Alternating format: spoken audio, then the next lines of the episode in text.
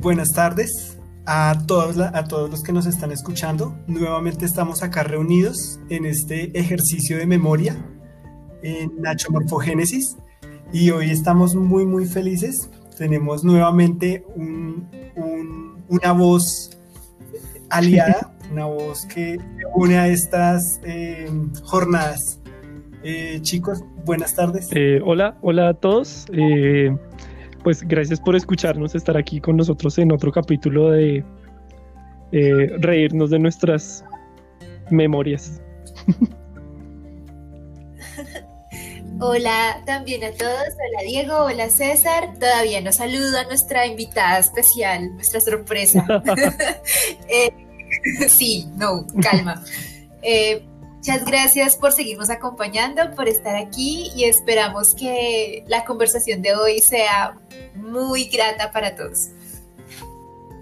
Em, por favor, em, invitada, preséntate. Bueno, muchas gracias por tenerme en este espacio. Mi nombre es Verónica, soy diseñadora, dejémoslo, diseñadora seca de la Nacho, entre otras cosas que me ha puesto la vida. y ahora estoy viviendo en Perú. Qué rico, qué rico. Y me parece muy rico porque vamos a tener em, como, como esa mezcla de acentos que es irresistible, aunque, Vero lo controla muy bien, ya en, las palabras que nos ha brindado ya no, no se nota mucho, pero a medida que vayamos eh, desarrollando esta conversación, lo van a notar. Sí, sí, Benito tiene la mixtura no solamente en su forma de hablar, sino en la forma de hacer las cosas. Em, pero en nuestras, en nuestras conversaciones recientes hemos tenido algunas, algunos sucesos que nos gustaría evocar. Quisiera saber Sí, em, qué tan traumático eran llevar tus trabajos de tu casa a la universidad, que fue el último tema que hablamos.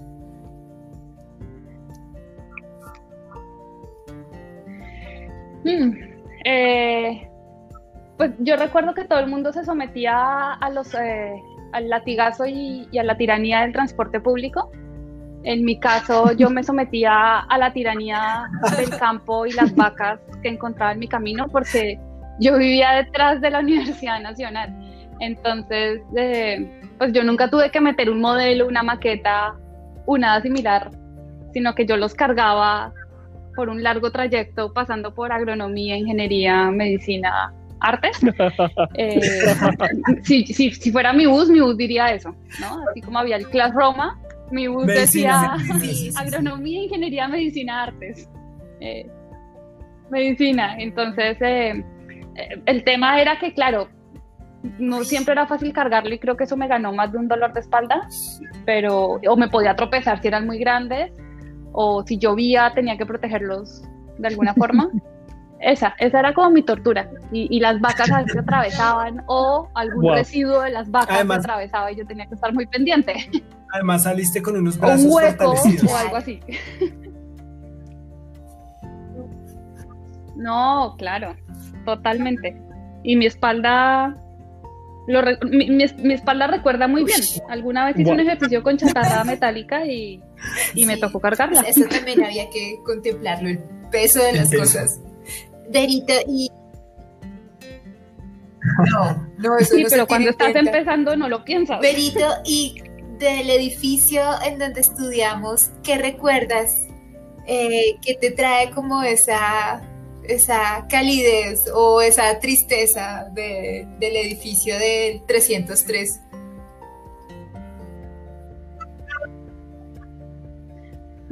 Yo creo que me trae tristeza, no, me trae mucha alegría y hay como tres espacios. Uno era la biblioteca, me encantaba la biblioteca, gran refugio.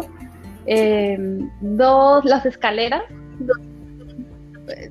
el tener múltiples escaleras para ir a múltiples espacios y encontrarse con la gente y la cafetería, como que el, y la cafetería vista desde afuera, no necesariamente estar sentado ahí, pero ver la cafetería. Sí, era, era increíble. Un lindo era increíble. Yo también recuerdo la cafetería. Em, recuerdo, recuerdo que uno podía disfrutar del sol también, pasar la puerta de vidrio y, y tomarla, pues utilizar los espacios verdes era muy Y había muy una chévere. obra de arte ahí, ¿cierto?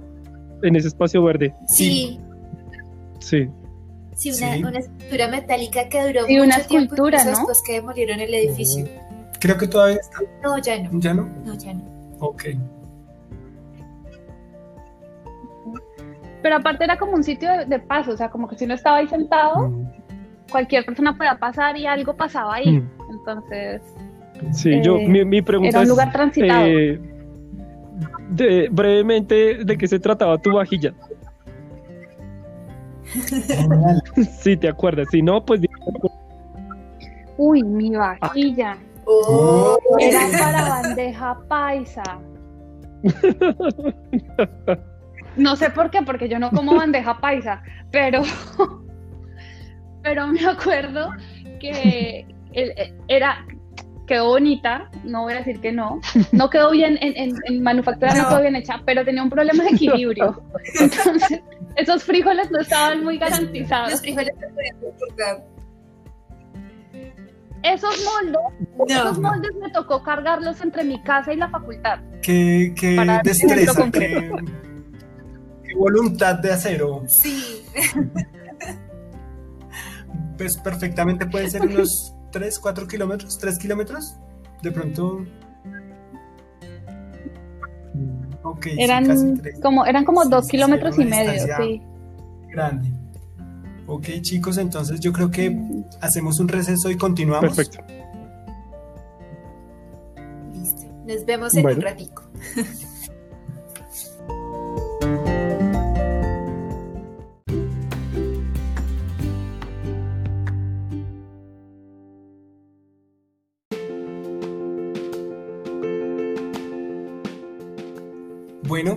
volvemos nuevamente a esta conversación.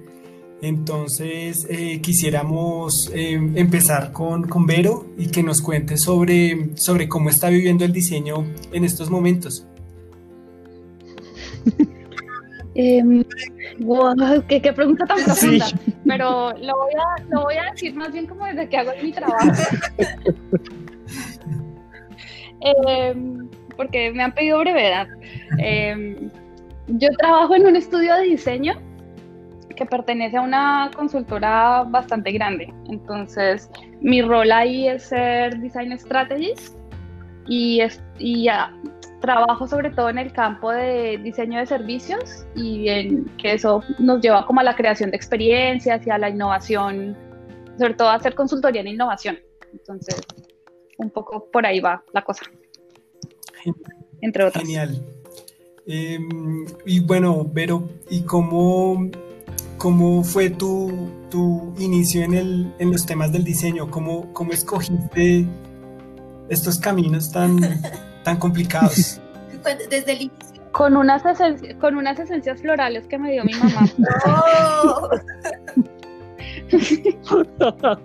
Pues es que yo estaba bastante indecisa y los test vocacionales no ayudaban mucho porque los test que hacían en mi colegio decían como ingeniería, sociología, economía, y apuntaban como a direcciones bastante diversas. Entonces una vez un tío, pues un tío, mi tío, me dijo, en la universidad hay una exposición, él también era de la, de la Nacional, en hay una exposición de unos muchachos que estudian algo que se llama diseño industrial y yo creo que eso le gustaría. Entonces, con esa introducción al diseño industrial, que es como de hacer cosas y espacios, con eso yo empecé a buscar en las universidades los pensum de diseño industrial, vi las materias y dije, ah, sí, esto está chévere de estudiar. Y ya, dije, ya ahí vi pensum, dije, sí, sí, y me inscribí a la Nacional a estudiar diseño industrial. Pues la Nacional, Muy poco preparada. la, la Nacional es un, un, digamos, un espacio que en muchos entornos es polémico, ¿no? Eh, yo recuerdo que, eh, varias personas a las que les, pues con las que me he encontrado en algún momento y hemos hablado, la Nacional eh, es eh, objeto del deseo, pero también por muchas personas es objeto de prejuicios. Sé, en mi, en mi casa era un objeto de tradición. O sea, como que casi todas las personas que son profesionales de, de mi familia han salido de la nacional. Claro, eh, Entonces, como que era como la opción, el camino natural para mí era ese. sí, era, era un tema de tradición que también pasa en, en algo, en algo parecido en mi casa. Perito, ¿y esos primeros días en la universidad, ese primer semestre, cómo fue? Ay, muy duro, muy, muy duro, lo sufrí. es que el tema era ese, que yo iba muy, muy ignorante, muy, muy, muy ignorante respecto a lo que era el diseño industrial. Entonces, como que lo resumo muy sencillo. Yo la primera semana ya quería cambiarme de carrera. O sea, a los ocho días de estar ahí estudiando, quería cambiarme de carrera. Eh, porque porque no entendía, o sea, no entendía qué era lo que estaba pasando, no entendía qué, qué había que hacer. eh, y, y si hay algo que a mí en la vida me hace falta es entender. O sea, yo necesito entender las cosas para poder actuar. Entonces eh, le dije, mamá, no, eso no es para mí, yo, yo no sirvo para esto. Y mi mamá me dijo, "Hmm, pero ya entró. Usted vio los pensum, usted decidió, usted ya se queda ahí y saca el cartón. A mí no me venga con esas cosas de que me quiero cambiar de carrera, usted eso tomó una decisión, ya, ya, ya es adulta. Y en ese momento no lo vi, pero pues ahora se lo agradezco porque sí, creo que estoy muy contenta en la carrera que estoy, pero, pero la sufrí mucho al principio además. Todos hablaban de su diseñador favorito, yo no conocía ningún diseñador, o sea, yo no sabía ni el nombre de uno, nada, o sea, mi, mi, mi casa es una familia de, de personas o de las ciencias y las ingenierías eh, y un par de primos de las humanidades, pero, pero casi todo venía muy de, las, de, otros lados, o sea, artes nada. Mi familia me miraba de manera muy impotente sufrir porque no sabían cómo, cómo ayudarme, o sea, y todo les parecía bonito, entonces yo decía, no, esto está mal. Sí, es, Así fue, así fue mi inicio. era un ambiente muy, muy chévere porque pues de ellos, ellos que son tan pragmáticos, eh, tan, tan, tan convergentes, pues entrar en una mirada de, o, o verte a ti en un ambiente tan, tan complicado y tan subjetivo, pudo haber sido un, un choque, ¿cierto? y era muy abstracto para ellos, o sea, como que ellos me decían, ya, pero ¿cuáles son los parámetros para que esto quede bien? Bien sabemos que, que eso no existe. Era como, que le guste a mi profesor, decía, o sea, básicamente. wow. Eh, ¿Tú en primer semestre hiciste un dodecaedro o cómo se llama este? El icosaedro, Dodecaedro, perdón. benditos triángulos, Puedes hacer no sé si acá se puede maldecir, pero Este puede aquí sí, esto es esto es para mentes maduras, entonces puedes decir lo que quieres. Sí, sí, sí. pinches triángulos. ¿Y cómo es un icosaedro? ¿Tú te acuerdas? ¿Podrías describirlo un poco? 20 triángulos, son 20 triángulos. Ah, gracias. y que tenían que plegarse. Yo, Y desplegarse. el número de triángulos. Qué, Claro. qué vergüenza. Es que ICO es 20. 20. O sea, son 20 caras. Hagan de cuenta un balón de fútbol, pero hecho de triángulos. ¿sí? Es como para hacernos una idea que tocaba plegar. Mm, Plegar. Y a Vero le tocó ese reto. A mí también. A mí me tocó ese reto. eh, insisto, mis capacidades y habilidades manuales son muy básicas. Eh, mi conocimiento de la geometría, o sea, todas esas cosas no, no se dan naturalmente en mí. Eh, entonces, y a mí me tocó con un profesor que a- entre, toda, entre todo ese desastre que yo era en ese primer semestre, él vio lo bueno que hubo en mí y creo que eso me ayudó muchísimo a continuar. Porque me estaba yendo, o sea, francamente mis ejercicios eran malos y, en ese- y uno y, y lo sé porque nunca fui nunca fui escogida para exponerlos, ni siquiera para someterlos a crítica. y, y lo que y lo bueno que este profesor sacó en mí fue que me dijo, lo bueno de usted es que usted no se da por vencida y usted lo intenta una y otra vez y, y, no se pega como a lo que haya hecho, sino que si yo le digo que eso no funciona, usted lo bota y empieza otra forma. Pero también me dijo, pero de vez en cuando hay que saber a qué, con, con qué sí quedarse y continuarlo, ¿no? No, no descarte todo tan rápido. Dice, como esto no sirvió, se va. Y, y, creo que eso fue lo que me ayudó a, a seguir. ¿Cómo se llama el profesor? al menos a pasar la materia. eh, Víctor, era Víctor Díaz. Que no, no sabemos cómo llamarlo, ¿no? Como era como el, el, nuevo profesor de primero de la universidad en ese tiempo. Sí. sí. Pues todos éramos nuevos, o sea, él estaba igual que nosotros. Igual, igual de nuevo, sí. Sí, sí, se estaba Tengo entendido, porque yo lo veía él muy serio. Después, después eh, eh, supe o alguien me contó que él era un estudiante muy querido por los profes. Cuando fue estudiante fue un, un estudiante muy destacado. Y hoy en día creo que es un profe también ya consagrado y muy reconocido con una fanaticada muy grande. Sí, sí, sí. Un saludo al profesor Víctor, que está... Pues yo le agradezco mucho porque en ese momento él me, me salvó de la desesperación cuando vio algo bueno en lo que yo hacía. Chévere. Ayudó mucho. Muchas gracias.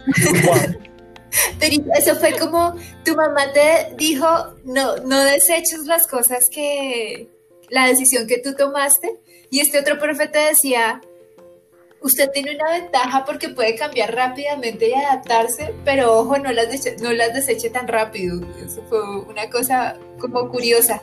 No lo había pensado. Mi mamá, mi mamá después le dio mucho remordimiento eh, haberlo hecho, pero ahora que volví al diseño, dice, ve que yo tenía razón. tenía que hacerlo. Wow. Verita, y sí, cuando... porque... Sigue, eh, no, sigue. sigue, sigue, sigue tú. Ah, no, es que me causa curiosidad preguntarle a, Ver, a Berito, mmm, bueno, como partiendo de esas dos situaciones que te pasaron, ¿en qué momento te encuentras con el diseño? Eh, ¿Dentro de la universidad?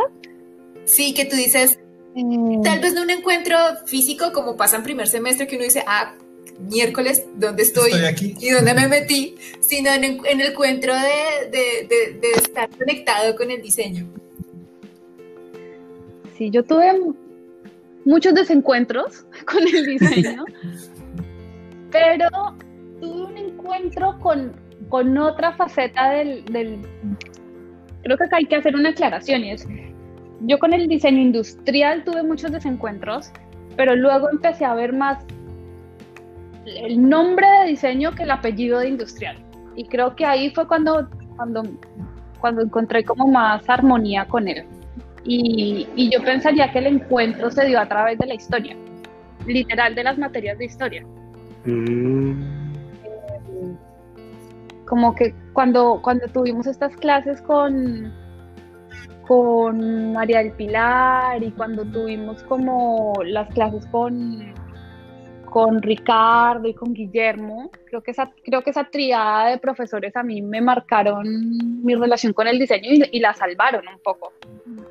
Mm. Eh, ellos fueron como mis, mis, sí, ellos fueron como esos puentes con, con, otras facetas del diseño que ahí fue donde fue mi encuentro, porque fue hacia, un, hacia la investigación, hacia un punto de vista más, eh, no necesariamente teórico, pero como de empezar a ver los objetos, no necesariamente desde crearlos, sino también desde entenderlos y desde articularlos con otros, con, con, con, con los sistemas en los cuales viven, ¿no? Sea en el presente o fuera en el pasado, que fue lo que se hizo con, con, María del Pilar. Entonces creo que ahí yo encontré como otro, otro aspecto del diseño con el cual yo me sentía más afín.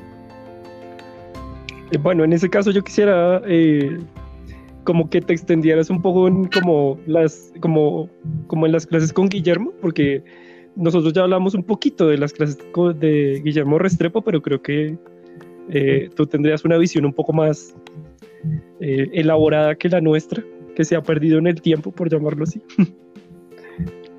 Yo tuve, yo, yo, conocí a Guillermo como en, no voy a decir en tres facetas de él, sino en tres facetas mías, porque creo que él era como bastante consolidado en su personalidad y en, su, y en lo, que, lo que él buscaba como profesor, pero a mí sí me tomó en tres, en tres momentos de, mi de, de, la, de cuando estudiaba, estaba estudiando la carrera y es un, primer acercamiento cuando vimos historia del, del diseño. Eh, cuando nos preguntó por qué había por lo que habíamos visto sobre la, la historia de la Edad Media y, y, casi se, se casi se, echa cruces cuando vio que no habíamos visto nada de eso y él tenía que empezar en el Renacimiento.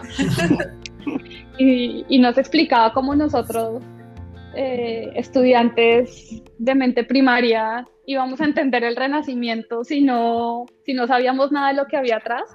Eh, y, y, luego me encontré con él en, era una electiva que se llamaba Historia del Diseño Interior, em, donde ya profundizaba, ya era como más él, ya no era como lo que había que enseñar en ese semestre, sino lo que a él le gustaba y empezó a hablar como de, él era arquitecto y, empezó a hablar como de esta conjunción entre, lo, entre, entre las escalas y las dimensiones y hacía mucho énfasis en la importancia de que los diseñadores tenían que nutrirse visualmente o no iban a poder hacer nada.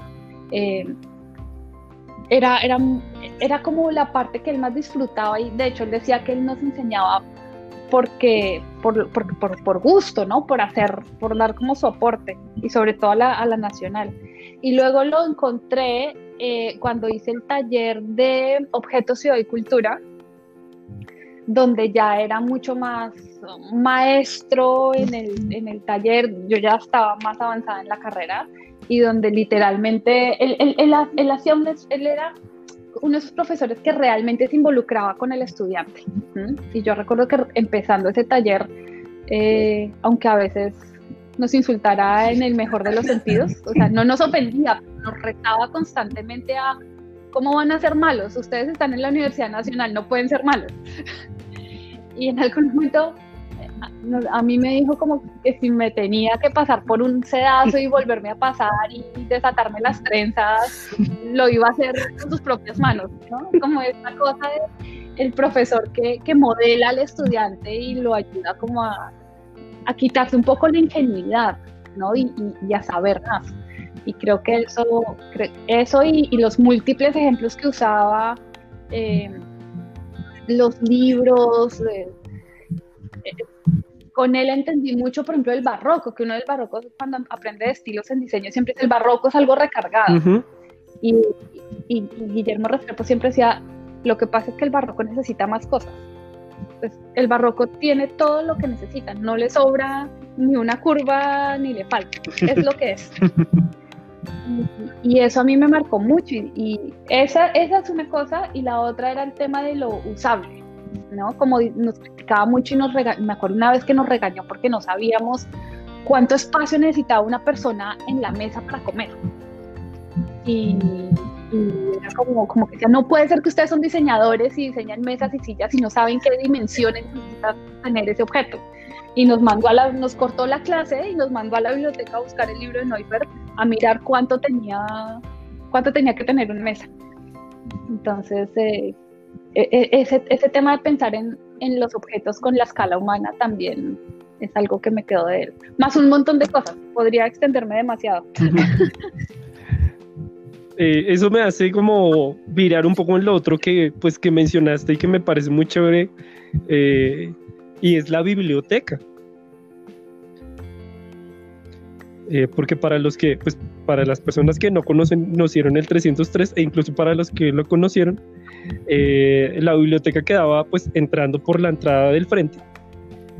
uno entraba como a un hallcito y luego bajaba dos escalones y ahí hacia la derecha había como un, como un, no sé si llamarlo como espacio, como un cuarto grande. Eran unas puertas de madera con, eh, como de marcos de vidrio, y ahí quedaba la biblioteca. Tú entrabas y a mano izquierda de la biblioteca, o sea, cuando entrabas a este cuadrado espacio, eh, a mano izquierda estaba el fichero y a mí me encantaba buscar los libros en el fichero. había libros que sacaba tanto que ya podía llenar la ficha de préstamo porque ya me sabía, los libros empezaban por 303 puntos, no sé qué, no sé qué, no sé qué, y sacaban los libros. Y podías ver si ya estaba prestado, si no, pero el hecho de tener que buscar el libro en un fichero, llenar la ficha de préstamo, ir con, con más posibilidades de los tres que te prestaban porque si no estaban o algo, pues tenías que tener inmediatamente otra opción y había que ahorrar tiempo. Eh, pero era sido visitante de, la biblioteca. Me encantaba como que una vez que entrabas había ahí como un silencio especial. Mm. Y tenía unas cortinas, Era ¿cierto? Es, sí, Sí, de velo, un velo ahí. es que era, era un, un contraste muy fuerte porque, como Diego explicaba, uno entraba al hall principal del, del edificio, a un lado estaba la cafetería, el ruido, eh, recuerdo que en la pared eh, de, la, de, la, de la biblioteca estaba el teléfono público, eh, antes no había mucho, Teléfono público. antes no había mucho, mucho acceso a telefonía móvil No. y usábamos recurrentemente el teléfono público, había fila, la gente hablaba, uno abría la puerta y las, las- la luz ya era diferente porque los bombillos eran cálidos. Siempre estaban prendidos, las cortinas, todo el ambiente el- era un contraste total. Uno cerraba la puerta y después de muchas recomendaciones, eh, la gente le pedía a uno que hiciera silencio. Uno entraba como con esa dinámica del hall. Em, sí, Claro, y, y pones, y pones la, la mochila encima de la mesa así que cae con todo el peso del mototool y todas las herramientas que tiene ahí adentro. sí. Cansado Este- después de haber trasnochado en una entrega. Yo una vez me asusté con mi propio ruido de lo trasnochada que estaba. Guau. Pero bueno, entonces, eh, un poco como volviendo como a cómo era la biblioteca, pues uno entraba a este cuadro. eh, cuando entrabas a la derecha de la entrada estaba el fichero. Con no me acuerdo si tenía como tres o cuatro mesas. Yo recuerdo mucho que pues si, Creo. si virabas como hacia al, otro lado de la puerta, habían como unos estantes donde habían revistas de diseño. Sí. que para mí eso era una cosa súper chévere, eh, como tener acceso a esas revistas, porque pues por lo menos yo jamás pensé en comprar una. Y luego, junto a esos estantes, estaba como el la barra o pues la división donde estaban las personas que te atendían, que era como una barra de madera. Sí, en un mesón, un mesón de madera. Eso. Y pues atrás al otro lado estaba ese montón de libros de artes que eran como un gran misterio por descubrir. Yo alguna vez pregunté si uno no podía hacer como trabajo así de parcial en la biblioteca ordenando, pero me dijeron que no. Oh. Em, sí, era, era un espacio, un espacio bien, bien divertido porque ellas eran, las personas que atendían eran unas personas un poco serias, ¿no? Eran un Sí, poco, eran difíciles de abordar. Tenía yo esa, esa, esa, esa impresión. Pero, Vero, así como es necesario contextualizar por qué, era, por qué era tan importante el teléfono público, yo creo que muchas personas no conocen, de las que nos puedan escuchar, no conocen bien cómo es un fichero.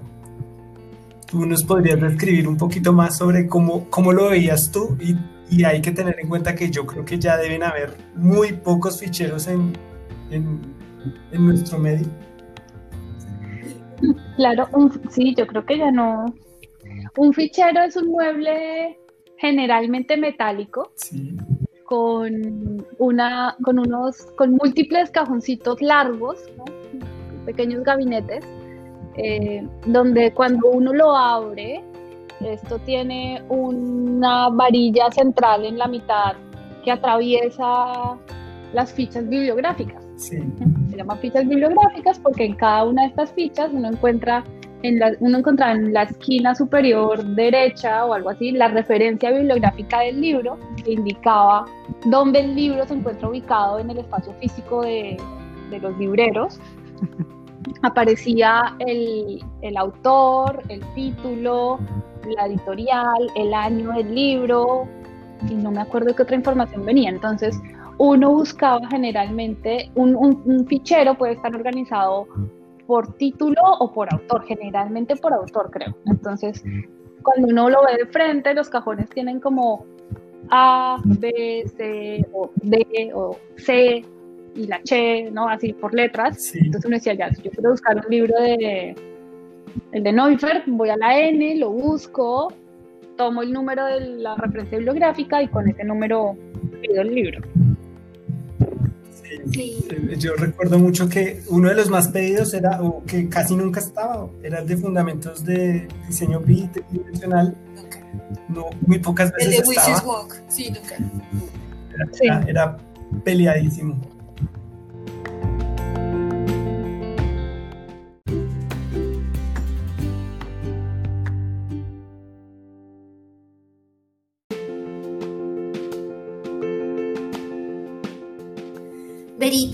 Yo te quería preguntar, cada vez que uno eh, entra a un libro, lee un libro, cada libro es un mundo diferente. Y en esos libros que encontraste en la biblioteca, en esas clases con María del Pilar, con Guillermo, con Rivadeneira, ¿qué mundos encontraste que te gustaron y que te hicieron conectar también con el diseño? Hmm, difícil pregunta, porque a mí me encanta leer, pero me cuesta mucho tener favoritos.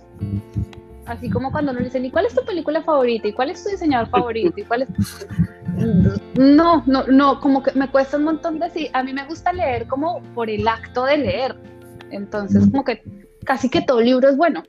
Pero si toca elegir, eh, ahorita que estabas hablando de esos libros, hay uno que a mí me encantó, que se llamaba La Casa, que fue un libro que nos recomendó. Historia de una idea, ese mismo, que nos lo recomendó Guillermo Restrepo, de un autor innombrable, literal, porque tiene como demasiadas consonantes en su apellido y no tengo cómo pronunciar eso de una manera decente. Eh, pero este libro se describía en gran detalle todos como iba pasando por cómo había cambiado el concepto de casa a lo largo de distintos periodos históricos, pero te contaba no solo cómo estaba organizada la casa, sino como las, las rutinas y las actividades que sucedían en esa casa. Esa descripción de escenarios a mí me encantaba y en general me gustan libros así, porque ves cómo... Sí, dale. Perdón, no, no, no, te, ya te no, que, me gustaba cómo mostraba los sistemas, ¿no? De la mesa que alguien diseñó, cómo lo, cómo, cómo jugaba con otro tipo de cosas y cómo esa mesa, por ejemplo, permitía hacer cierto tipo de actividades o representaba ciertas cosas. Entonces, ver como todo el conjunto del, diseño, eso me hizo, me hizo ver el diseño en, en más dimensiones. Yo me acuerdo de ese libro que tenía unos conceptos que a mí me cambiaron como, o sea, son de esos conceptos que sientes que te amplían el cerebro así brutalmente y era una cosa de confort, comodidad y agrado. Que era una cosa así como sí, como la historia como de la como del gusto un poco Espero que haya sido ahí, si no, perdona al autor y a la gente que lo leyó. No, creo que sí, creo que sí, porque ese tema de confort eh, lo mencionaba Guillermo, ¿no? Como en esta cosa que las cosas tienen que ser cómodas en, muchos sentidos, tienen que ser cómodas a la vista, tienen que ser cómodas de usar, sí. Sí, yo me acuerdo mucho que no sé si fue, supongo que fue en su clase porque yo no recuerdo haberle escuchado eso a nadie más que él hablaba de los, o sea, como de la historia del mueble, como la historia del confort, la mm. comodidad y el agrado, que para mí fue una cosa pues como que eh, son como esas cosas teóricas que uno empieza a darse cuenta que debajo de la teoría hay más teoría, eh, como que debajo de la historia hay un montón de interpretaciones muy diferentes, porque yo me acuerdo mucho que, que era como, eh, no sé, cierta silla que tenía como algo para ser cómoda. Y era como, claro, la idea de la comodidad en ese tiempo, como hablabas un poco del barroco, que era como una visión histórica, era como, pues que fuera cómoda, pero que, sintieras que era una tortura. Pero luego ya más adelante era como la confort, era como, claro, no solo es que no te trate mal, sino que además es que te sientas como bien estando ahí. Y luego el agrado, entonces era como, claro, no solo me siento bien acá, sino además de eso me gusta mucho como el objeto. Pero tal vez es mentira y yo me lo estoy inventando porque pasa mucho Después de tanto... Suena, suena coherente. ese sí es una... Yo, hay una cosa, una, una cosa que leyendo ese libro eh, me sentí como el emoji, ese que tiene eh, la cabecita explotando. explotando como, y es que las sillas no siempre, no existieron desde el inicio de la humanidad. O sea, las sillas no es algo que estén con los hombres siempre. yo como no puede ser, ¿cómo es esto posible? Las sillas son muy recientes. Pero bueno. Sí, cuando decía que era que no, no era no era natural para el hombre estar sentado en una silla. Sí, sí, sí la recuerdo. sí, eso fue así como. Claro, y que además eso implicaba un ejercicio de poder, ¿no? El, el estar ahí sentado en esa silla. Claro, no cualquiera se podía sentar en una silla. Y después llega Luis XIV y menos. y hay sillas de sillas. no era lo mismo nuestros banquitos de taller. No, no, no, no.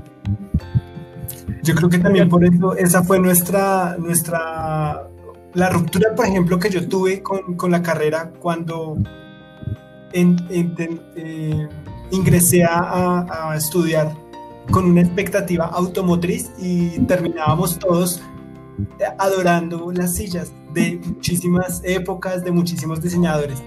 Pero yo quisiera em, que me contaras, pero parte de una historia muy interesante en la que compartimos un poco tú y yo, y es que de una u otra forma nosotros en el, en el equipo, en el, en el, grupo de amigos, siempre te vimos como una persona muy dispuesta a los retos, una persona que no le rechazaba el reto a nada. Ya las personas que nos han escuchado, pues han, han visto que tu perfil tenía que ver un poco con el tema de la historia, de la cultura, de la teoría, y en determinado momento nos vimos abocados a entrar al taller interuniversitario del RAT, del, del taller vertical de mobiliario.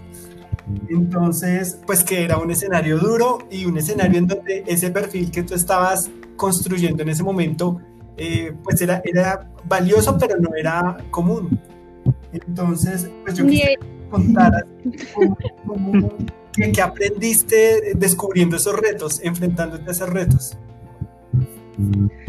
aprendí que uno puede aprender Flash en un fin de semana.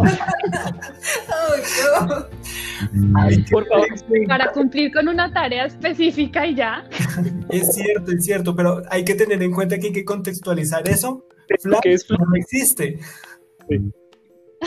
Ay, qué horror. Me acabo de sentir muy vieja. Imagínate, imagínate, que era, un programa em, especializado en hacer animaciones y nosotros, como lo aprendimos a, hacer, a, manejar en un fin de semana, eh, lo empezamos a utilizar como para hacer cualquier tipo de presentación eh, descrestadora, arrolladora.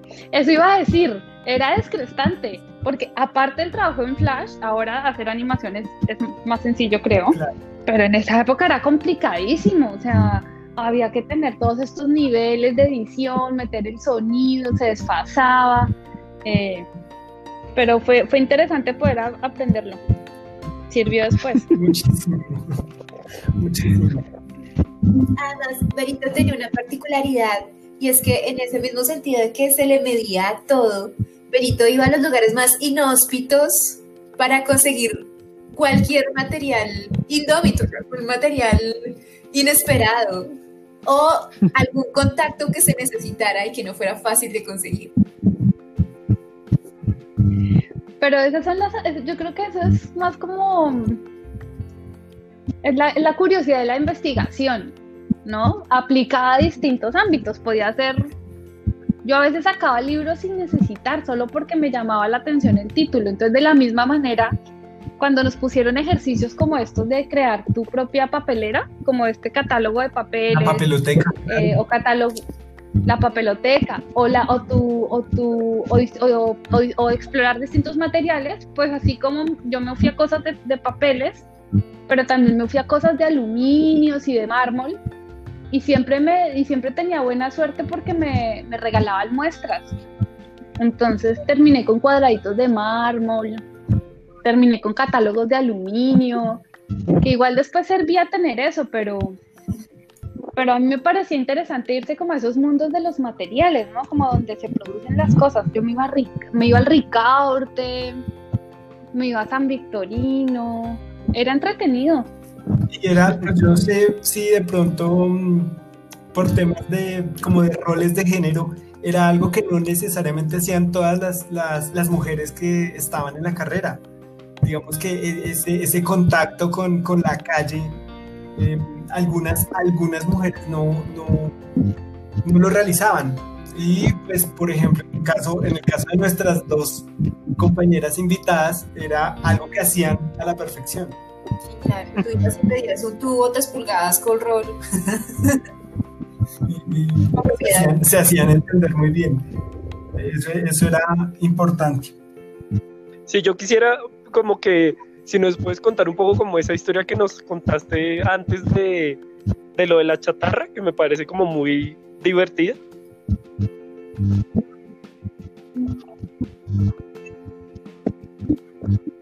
Ay, la chatarra.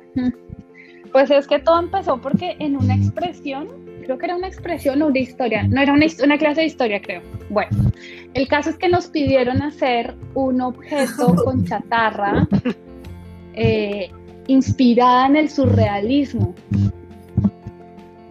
Y entonces, pues ahí lo que yo hice fue irme a la calle, a la sexta, a la avenida sexta con carrera 30, porque a mí me dijeron que ya se conseguía chatarra.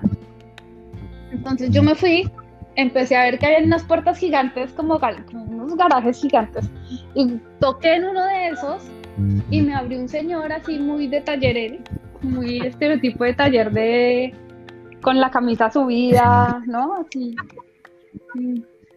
No en, no en su mejor presentación. Y me miró con una incredulidad cuando yo le golpeé la puerta y me abrió como diciendo, ¿y usted qué hace aquí?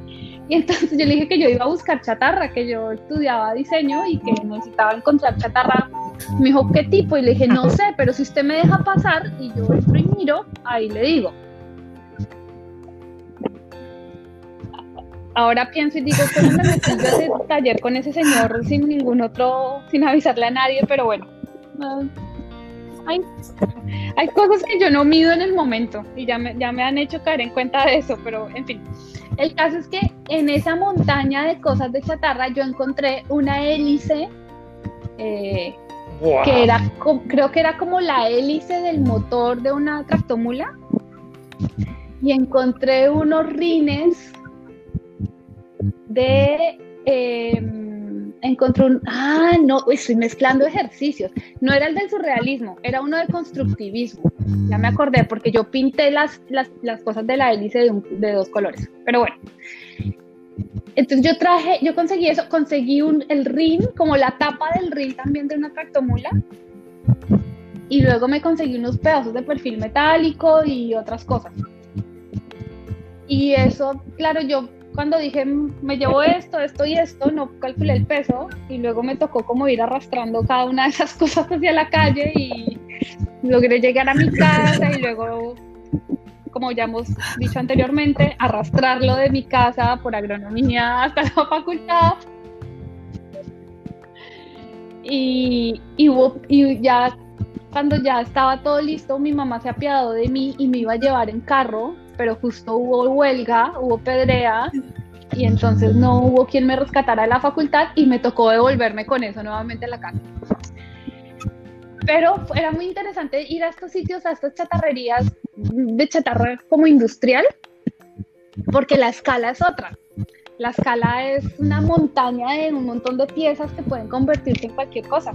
Entonces, ese ejercicio de la chatarra fue muy divertido porque generalmente pensamos en chatarra como cosas más chiquitas. Yo creo que también la, emoción de encontrar esas formas. Sí, eso fue entretenido.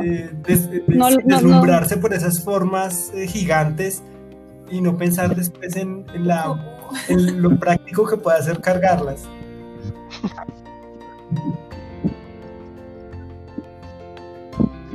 No, para nada, sí.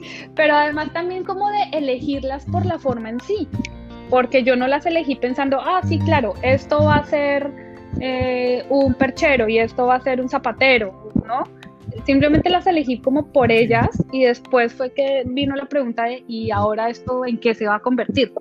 Entonces es como algo que ya fue, que ya fue algo, se convierte en materia prima.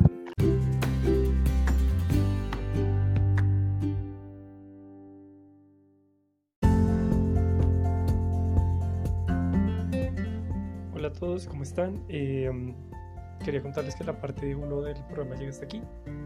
Eh, porque básicamente, siendo sinceros, eh, de aquí en adelante la grabación que hicimos